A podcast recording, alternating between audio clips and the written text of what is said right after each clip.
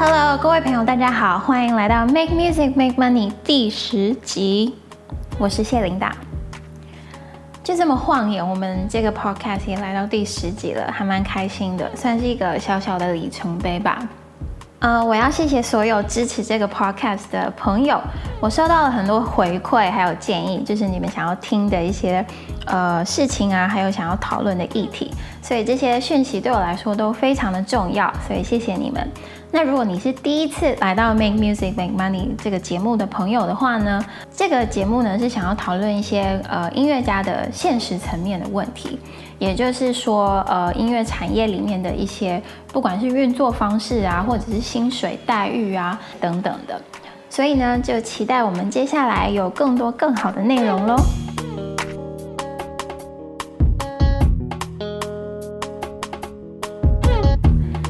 既然是第十集呢，我就想要来。回顾一下我们过去几个月在音乐产业发生的一些事情，因为其实我是五月的时候，二零二零年五月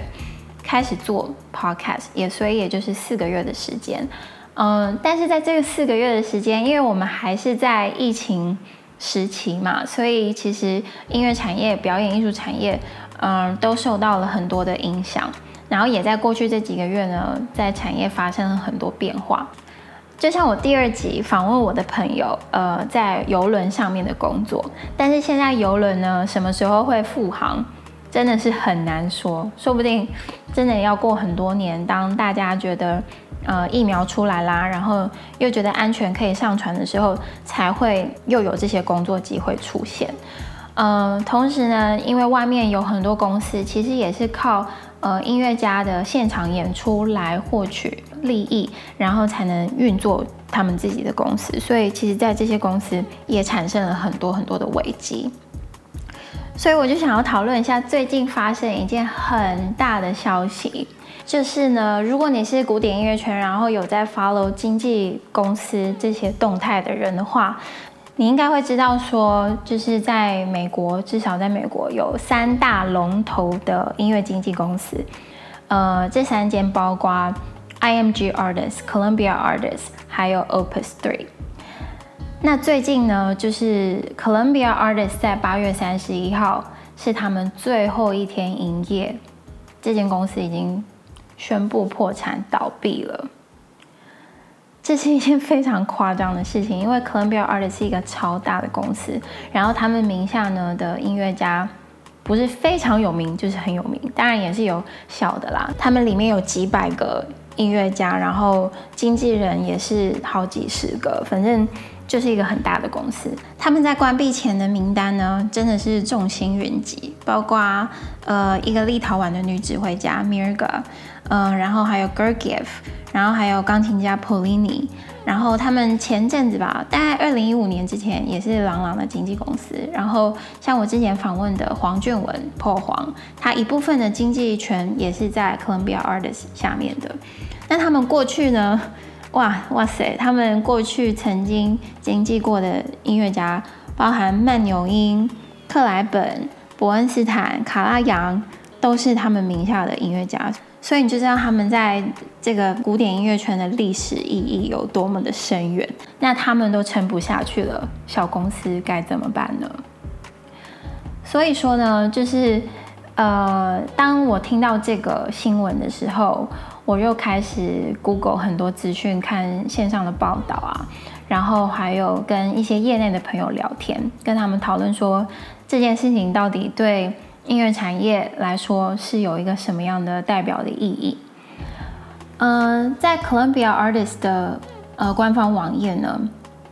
如果你有上去看的话，我现在就是在这个网页上。通常这个网页上面都会有呃他们经纪的音乐家，然后他们现在的音乐家是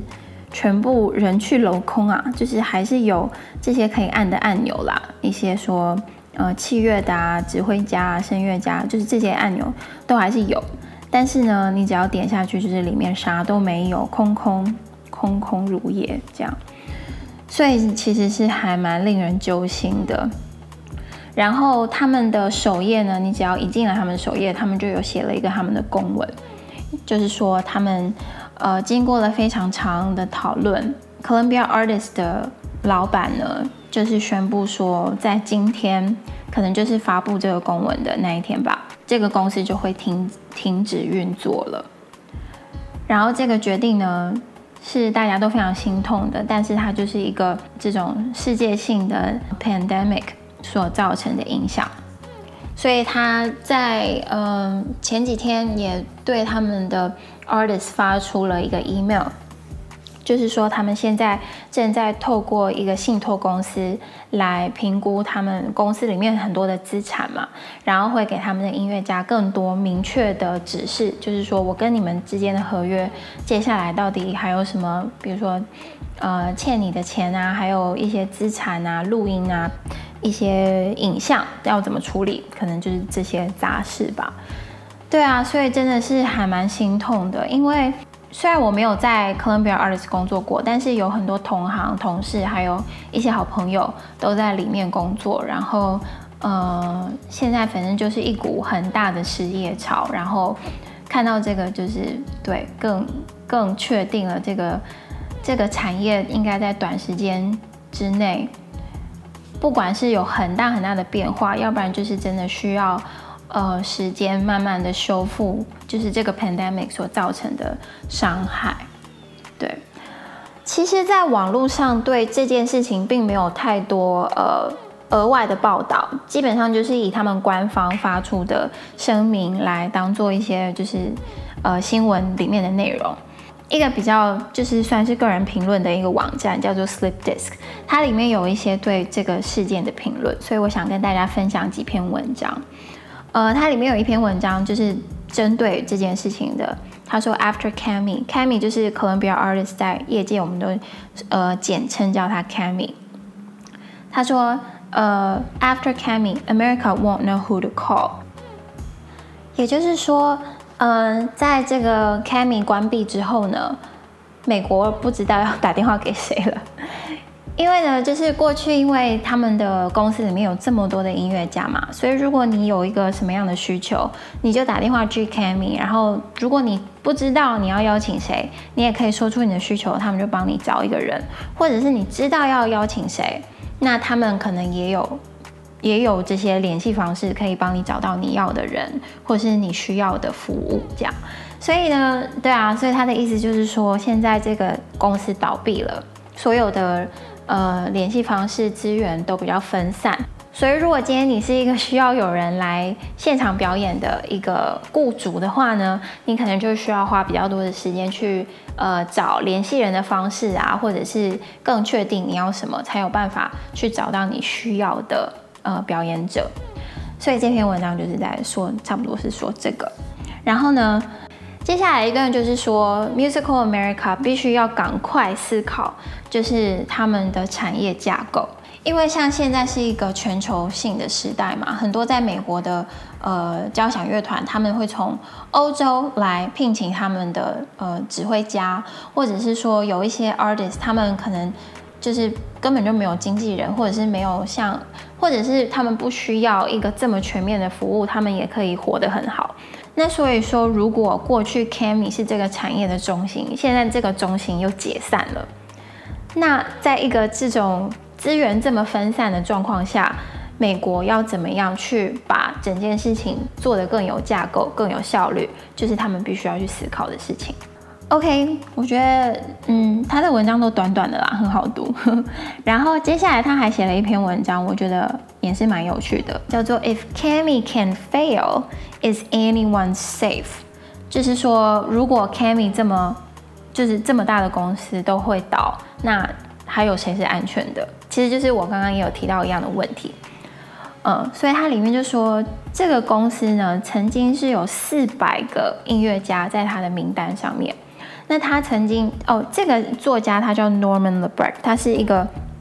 在古典音乐圈还蛮很，反正就是非常出名的一个音乐评论家这样。然后他在一九九一年的时候有出过一本书，他那时候就批评过 Cammy，他的公司的规模可能有一点太大，大到对音乐家的职业发展可能不是一件好的事情。嗯、呃，但是它不会大到说在这种时候撑不下去，它应该是最最可以撑下去的。但是的确，在过去六个月，因为像这种大公司，他们有很多的呃运作啊，或者是其他里里扣扣的钱必须要去付，所以可能在过去几个月，他们的支出可能也没有减少多少，但是他们收入是大幅的减少，可能根本就是一毛钱都没有，不一定不知道，但是就是可能跟过去比少了非常多。所以呢，其实这样的倒闭也不是说。没有办法预测啦。那接下来还有谁会遭殃呢？其实就是刚刚说的三大公司，IMG Artist 还有 Opus 3，他们其实在呃经纪公司的运作上面，呃都会有非常雷同的问题，所以他们可能也要去，可能接下来不知道会不会看到他们也倒闭的消息，不知道。对，但是这个就是呃需要继续看下去的。再小一点的公司呢，虽然他们的呃知名度没有那么高，就是你可能不知道，但是他们可能真的就是一间一间在倒，因为他们同样的也是非常的脆弱。但是同时呢，呃，他最后一段就说，呃，Cammy 里面一个非常资深的经纪人叫 Doug Sheldon。他在下个月计划回到这个产业里面，然后继续来帮助需要帮助的音乐家。然后也有很多的经纪人呢，他们其实就是从自己的家里架个电脑啊，架个电话什么的，就继续他们的 business。所以说这个故事还没有完结，不会因为 Cammy 倒了，所以这个产业就整个垮了。所以嗯，对啊，接下来会发生什么事情，真的很值得关注。嗯，对啊，所以我最近就在跟一些音乐家朋友，还有圈内的人聊这个事情。其实不管是经纪公司，或者是经纪公司倒了，然后你自己出去开业的经纪人，面临的事情其实都是一样的啦，就是没有演出啊，尤其是在美国现在这么乱的时候，呃，没有演出就没有钱，然后这可能是之后几个月，甚至是之后的一年，甚至两年。